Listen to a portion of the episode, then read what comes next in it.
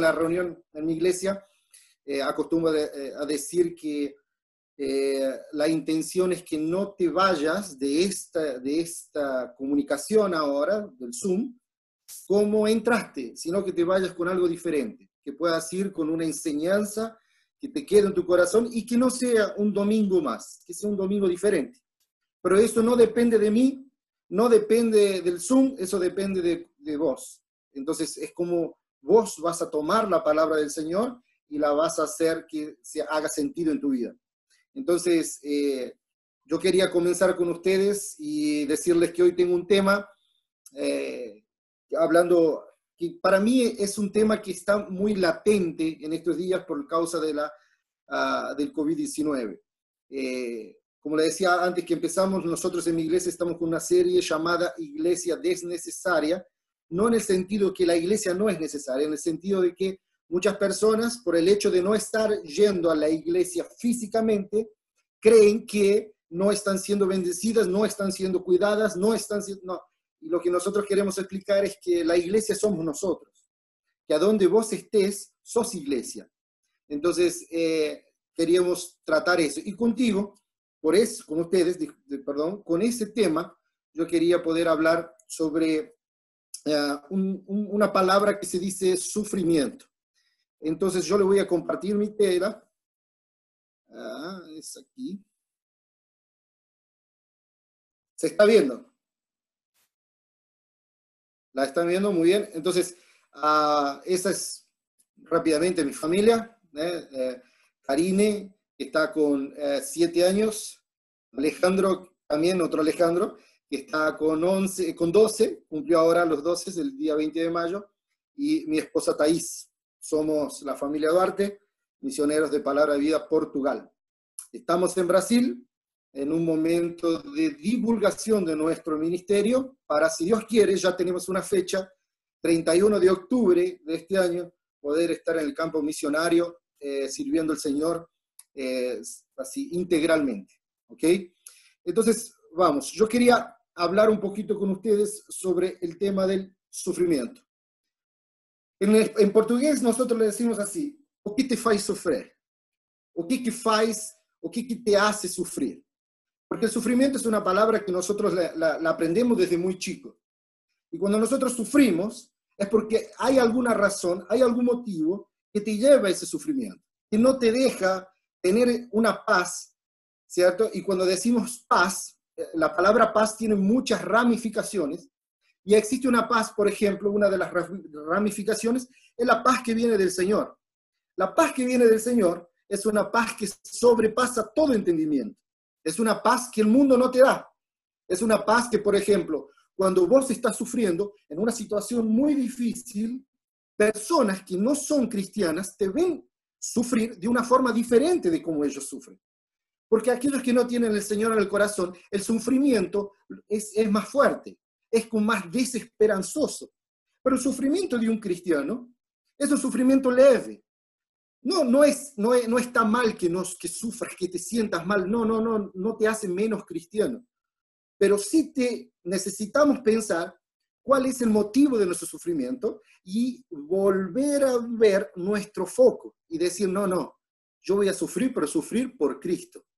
Entonces, esa paz que sobrepasa todo entendimiento es la que el Señor da. Y es la que el mundo busca, la que el mundo quiere, la que el mundo anhela, paga muchas veces porque no sabe que esa paz es gratis, que esa paz viene del Señor y el Señor quiere poder darla.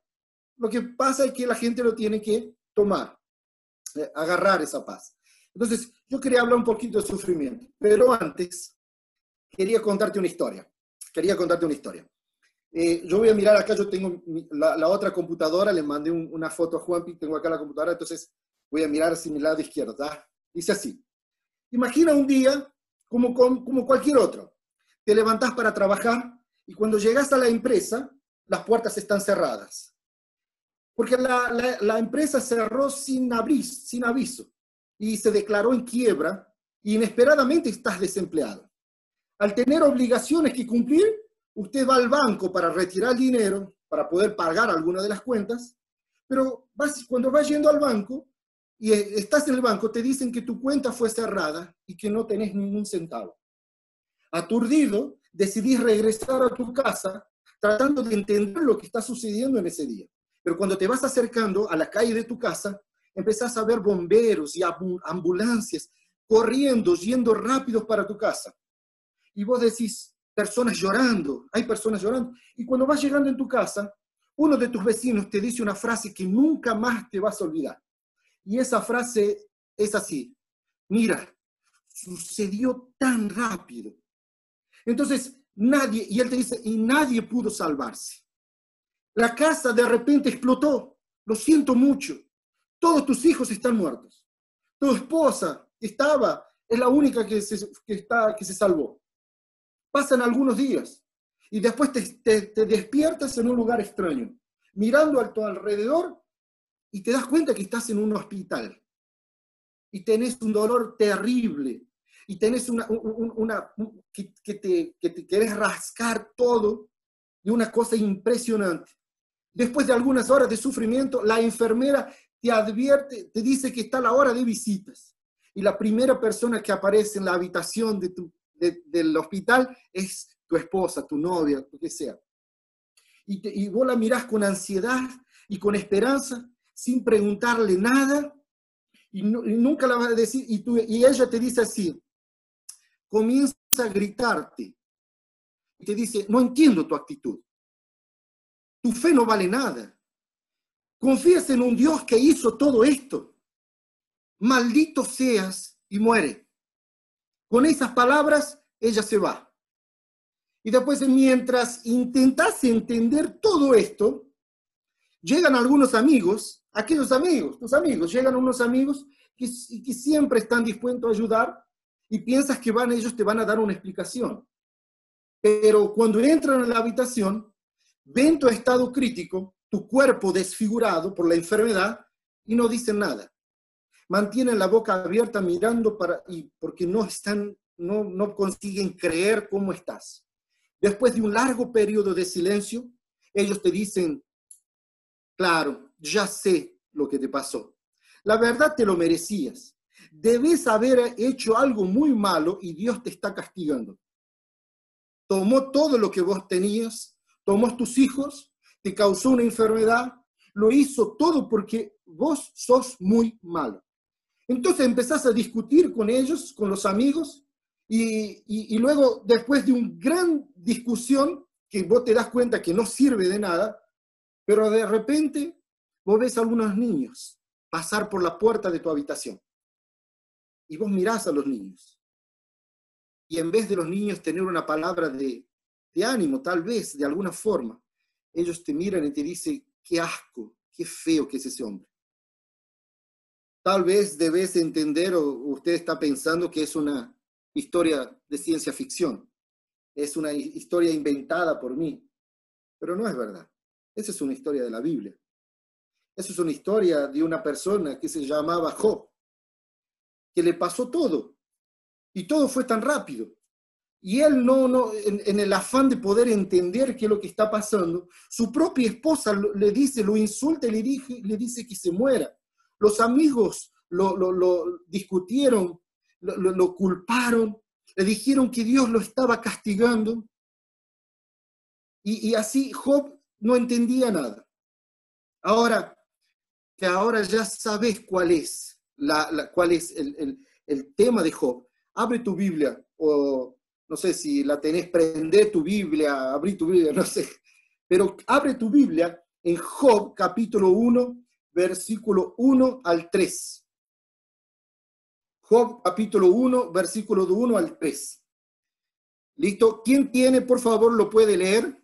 Porque yo estoy con una Biblia en portugués y ahí va a ser un problema. Entonces, ¿quién tiene puede leer en, español Job 1 del 1 al 13 y después del 13 al 22? Por favor, ¿quién puede leer para mí?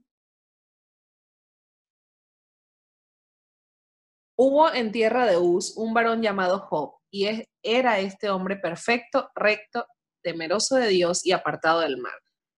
Y le nacieron siete hijos y tres hijas. Su hacienda era siete mil ovejas, tres mil camellos, quinientas yuntas de bueyes, quinientas asnas y muchísimos criados. y era aquel varón más grande que todos los orientales. E iban sus hijos y hacían banquetes en sus casas, cada uno en su día, y enviaban a llamar a sus tres hermanas para que comiesen y bebiesen con ellos. Y acontecía que habiendo pasado en turno los días del convite, Job enviaba y los santificaba, y se levantaba de mañana y ofrecía holocaustos conforme al número de todos ellos. Porque Muchas gracias. Muchas gracias. Fíjense, en la vida de Job todo estaba bien. En la vida de Job las cosas estaban funcionando de la, mejor forma posible. En la vida de Job no había muchas preocupaciones, ¿cierto? No había mucho sufrimiento. Entonces, para las personas muchas veces Job estaba bien.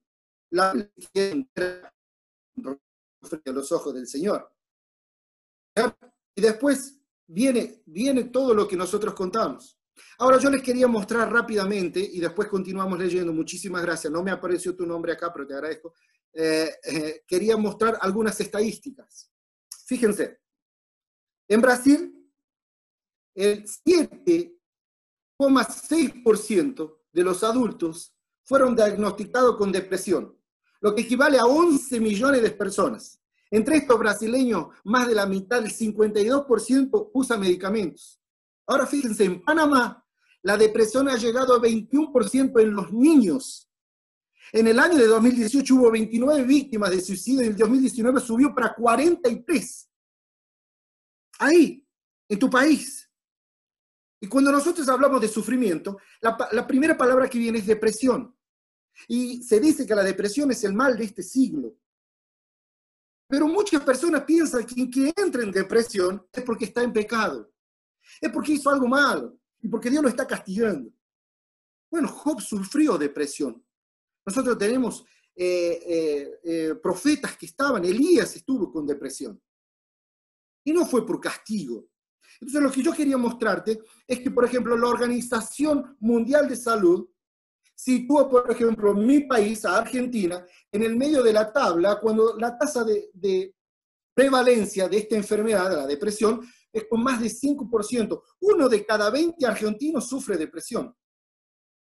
Pero no todas esas 2 millones de personas son atendidas adecuadamente. Según la Organización Panamericana de Salud, 6 de cada 10 no reciben el tratamiento. Y la raíz de todo esto es el número de personas con depresión, aumento notable de las últimas dos décadas. Señala la organización afectando en la actualidad a más de 300 millones de personas en el mundo. 300 millones de personas que están con sufrimiento. 300 personas que se sabe, porque hay muchas más que no se saben, que están con un problema de sufrimiento. Y yo tuve la posibilidad de hablar con algunas personas depresivas.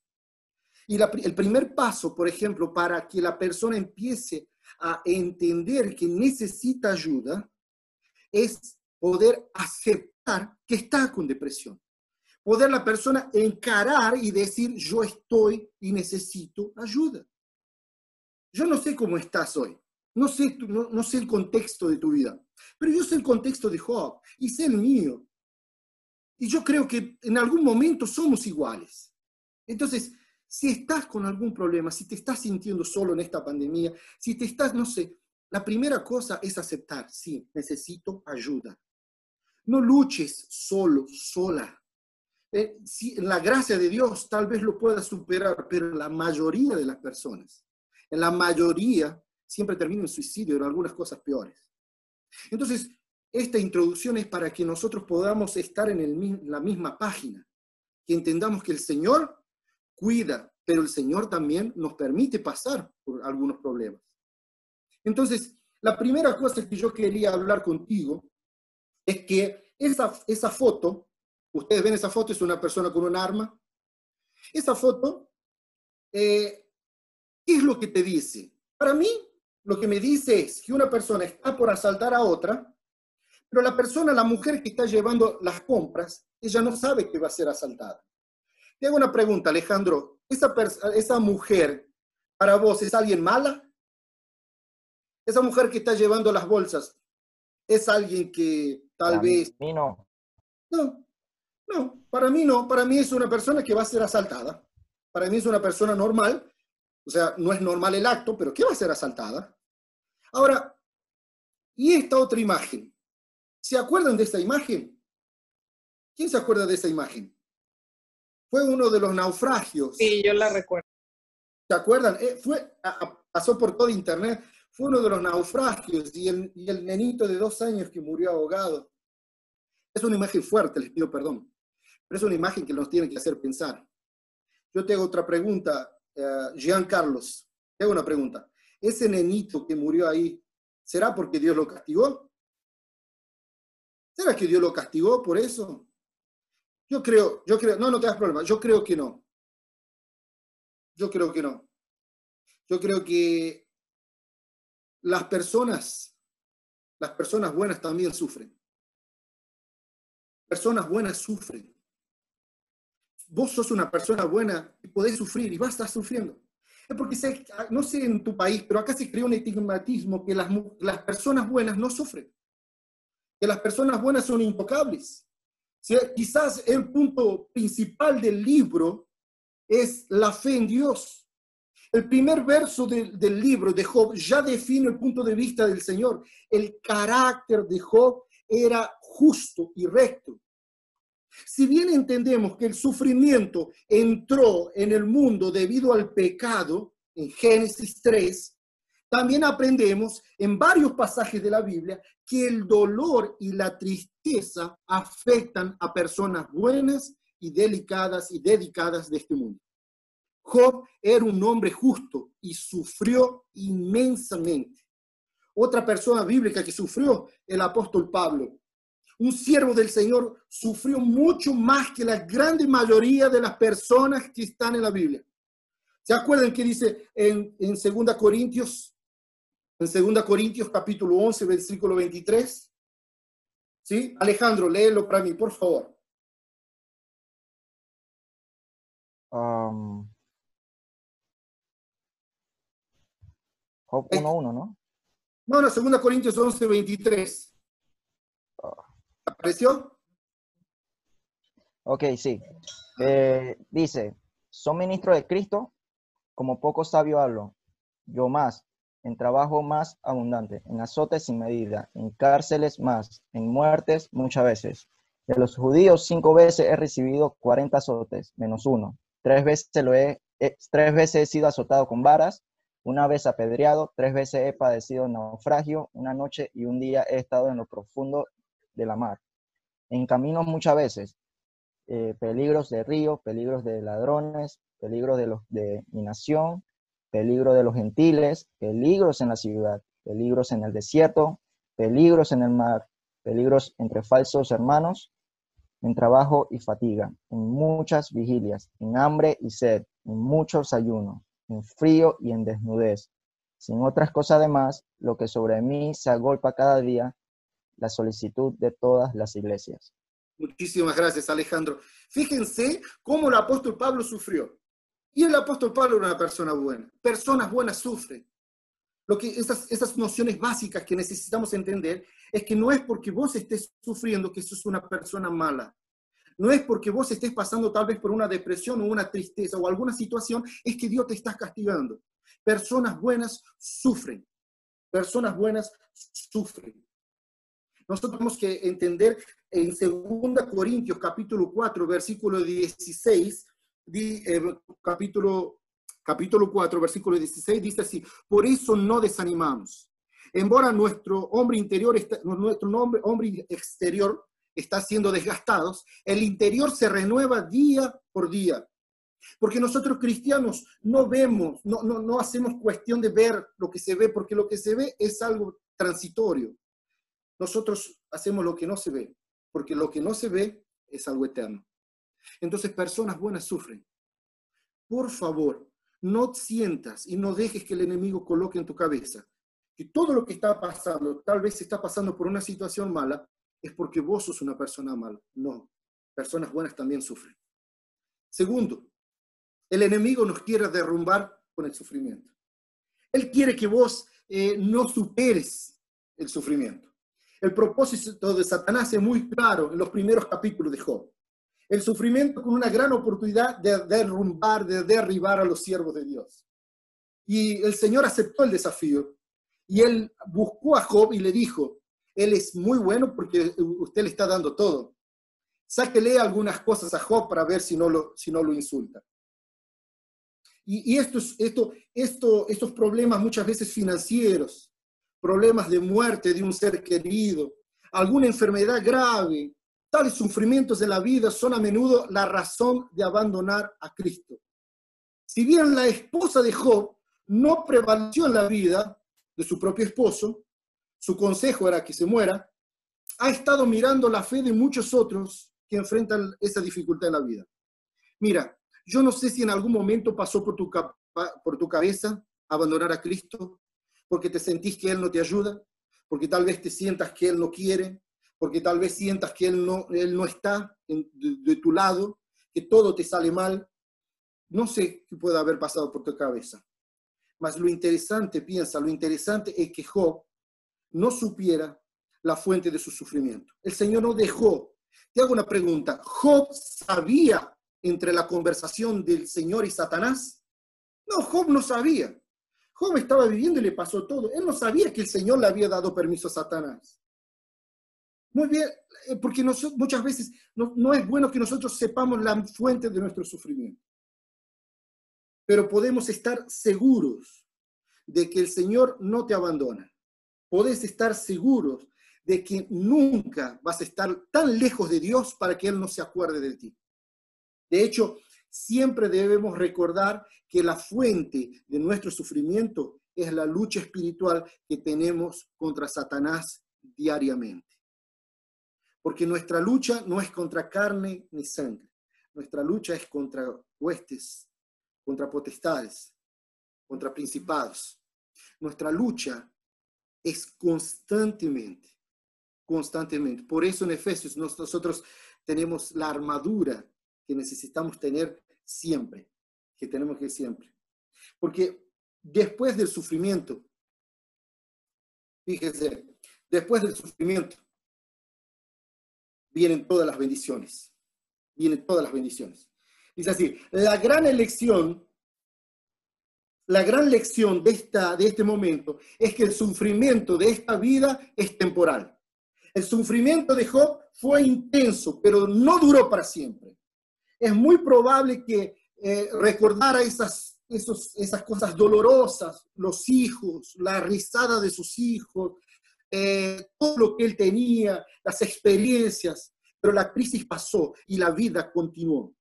Dios restauró sus posiciones y, todavía le dio más. Lo mismo es para nosotros. Nos, nosotros enfrentamos días muy difíciles pero las tormentas pasan, la vida continúa. En Cristo Jesús tenemos una gran ventaja, tenemos una esperanza indefinida, donde tenemos un consuelo siempre que busquemos. Nosotros precisamos estar fieles en el sufrimiento. Querido, son tres puntos que yo quería que, que te acuerdes. Personas buenas sufren, ¿sí? Personas buenas sufren. No, no, no, no pienses, de nuevo, no pienses. Después de todo, la tormenta pasa. Lo que nosotros tenemos que tener en nuestra mente es que necesitamos ser fieles en el sufrimiento. Fieles en el sufrimiento. Tú también sufrirás los problemas de la vida. Eh, no sugieren que tenés poca fe. Y no son una evidencia de algún pecado terrible en tu vida. Job fue fiel a Dios en el periodo de sufrimiento y Dios lo bendijo enormemente. Eso no es pentecostalismo, eso no es en contra Biblia, no, son promesas del Señor. Fiel en el sufrimiento. Necesitamos saber que la tormenta pasa y que tu iglesia, tus líderes, tu pastor están listos para ayudarte. Lo único que necesitas es poder decir, necesito ayuda y no te sientas solo. Fíjese que Víctor Frank dijo, la libertad espiritual del ser humano, la libertad espiritual del ser humano, que no se la puede quitar, lo, le permite hasta el último aliento. Configura tu vida de manera que tenga sentido, porque no solo una vida activa tiene sentido. Si la vida tiene sentido, también lo tendrá necesariamente el sufrimiento. Querido, si nosotros entendemos que el sufrimiento El sufrimiento es algo que el Señor permite. Entonces nosotros tenemos que direccionar el sufrimiento para su gloria y para su honra. En todos los momentos de sufrimiento, de la tristeza, tenés que recordar que el Señor está contigo y Él está permitiendo para que te parezcas más con Jesús. Porque personas buenas sufren. Entonces, puede ser, puede ser que sea el más, la depresión, puede ser que sea el, problema del siglo, no hay problema. Para nosotros cristianos, para nosotros cristianos, vamos a usar eso para la gloria del Señor. ¿Sabes cómo? Diciéndote todo el día, existe alguien que me ama. Existe alguien que murió por mí en una cruz y se entregó por mis pecados. Él, Él me va a dar la mano y te va a sacar de eso. ¿Sí? Vamos a leer, vamos a leer ahí. Alejandro, lee para mí, por favor, ahí 1 Pedro 2.19. Dice, porque esto es agradable, si alguno a causa de la conciencia delante de Dios sufre molestia padeciendo injustamente, porque ¿qué gloria es si pecando vosotros sois abofetados y lo sufrís? Mas si haciendo bien sois afligidos y lo sufrís, esto ciertamente es agradable delante de Dios.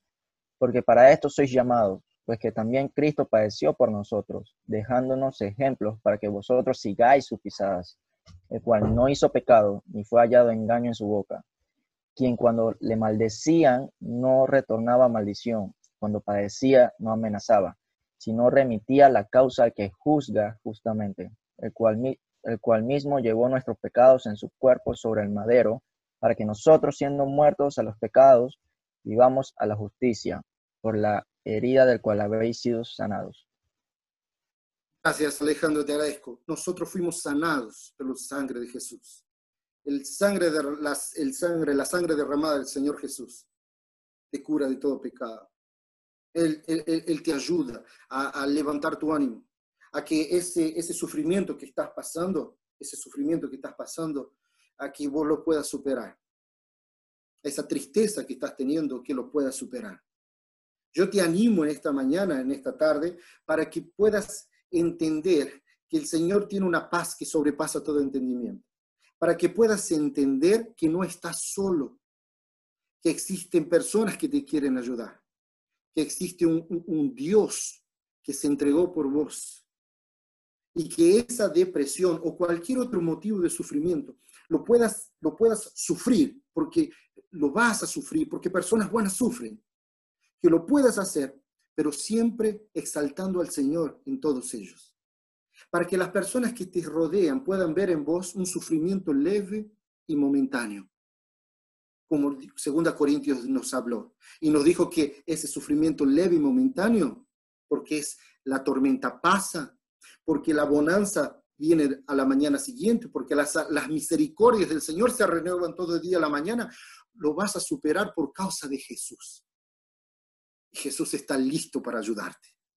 La única cosa que nosotros tenemos que hacer es entender que necesitamos ayuda.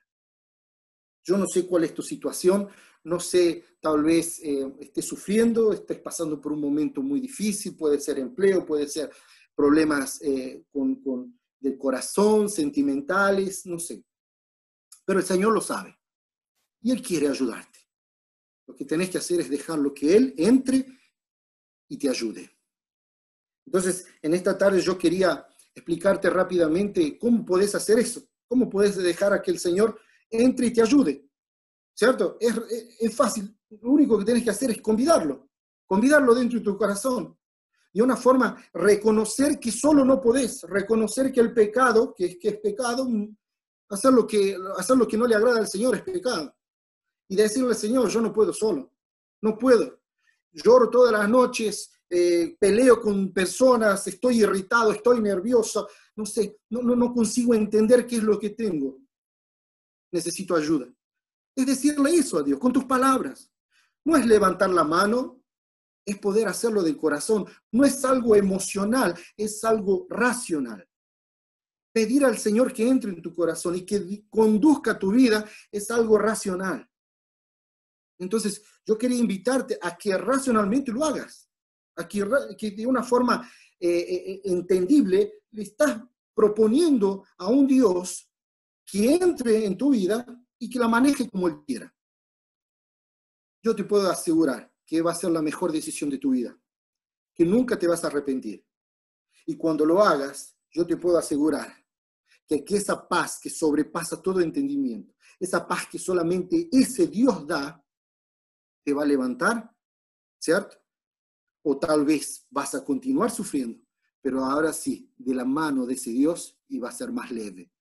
Porque la Biblia dice que nosotros tenemos que depositar nuestros problemas en Él, porque nuestro yugo es fácil, va a ser, va a ser leve y Él te va a llevar los problemas. No estoy diciendo que te va, del día para el otro se te van a solucionar, pero te estoy diciendo que de un día para el otro no vas a estar nunca solo, sola. Él va a estar de tu lado. Entonces yo quería orar, orar y pedir a Dios que pueda, si en algún momento en, este, en esta predicación tocó tu corazón y te trajo a tu mente algunas situaciones que vos sabés que necesitas pedir ayuda, que lo hagas que no sea simplemente un domingo más, sino que cuando apagues la computadora, el celular, puedas decir frente al Dios, Señor, yo necesito ayuda. Así como lo ayudaste a Job, así como lo ayudaste a Pablo, yo estoy sufriendo y necesito de tu intervención en mi vida. Eso te va a cambiar la vida. Entonces yo quería orar con ustedes y pedir que el Señor pueda continuar trabajando en nuestras vidas. Cierra tus ojos, si es posible ahí donde estás, y, dile con tus palabras, no, no una oración hecha por el pastor, no, no, una tuya, simplemente una tuya, diciéndole, Señor, necesito tu ayuda, estoy mal, estoy mal, necesito que usted me, me, me ayude. Ahí eh, siendo sincero con Dios, y Él te va a escuchar. Si nunca hiciste una oración diciéndole, Señor, yo te acepto en mi corazón como mi Salvador personal, no estoy consiguiendo superar las cosas solo, estoy triste, no, puedo, necesito.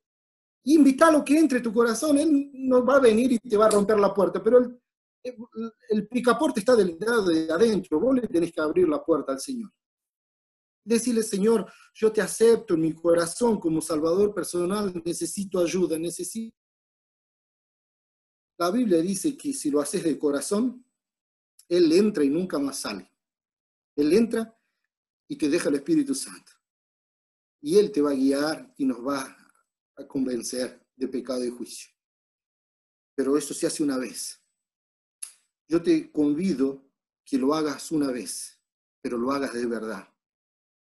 Si tal vez vos vas a la iglesia desde chiquito y no tenés y no recordás cuándo fue que entregaste tu corazón al Señor, no pierdas la oportunidad. ¿Eh? Hace una reconfirmación de salvación. Yo voy a orar y, mi parte yo la acabo, pero yo quería que vos también ores, ahí a donde estás. Señor Jesús, qué hermoso es poder ver en tu palabra cómo usted bendijo a, Job, cómo usted cuidó de Pablo, cómo usted cuidó de, cuidó de Elías y cómo usted cuida de nosotros. Señor, nosotros vivimos ahora en tiempos diferentes de Pablo, en tiempos diferentes de Job, tenemos algo que se llama depresión, tenemos cosas que nos traen sufrimiento y nos traen desesperación y la ansiedad es uno de los problemas que también está en la puerta de todo cristiano, de toda persona. Por eso, Señor, por favor, nosotros no podemos solos, necesitamos de tu intervención. Señor, en este momento, si hay algún de estos jóvenes, de estas personas que están escuchando, invitándote en el corazón, Señor, entra y que esa persona pueda experimentar esa paz que sobrepasa todo entendimiento, que los otros no entienden, pero que nosotros sí. Porque nosotros sabemos que una vez que dejamos a usted entrar, nosotros no pertenecemos más a esta tierra. Nuestra casa es en el cielo. Y cuanto, en cuanto estemos en esta tierra, te glorificaremos. Señor, muchísimas gracias, porque sé que tu Espíritu Santo no va a dejar, no va a dejar en tranquilidad a quien necesita pedir ayuda. Entonces, yo te agradezco por poder hablar con estos jóvenes, con estas personas, y, decirles que ellos no están solos, que existe un Dios, creador del cielo y la tierra, listos y de pronto para ayudarlos. En el nombre de Jesús que oramos, amén y amén.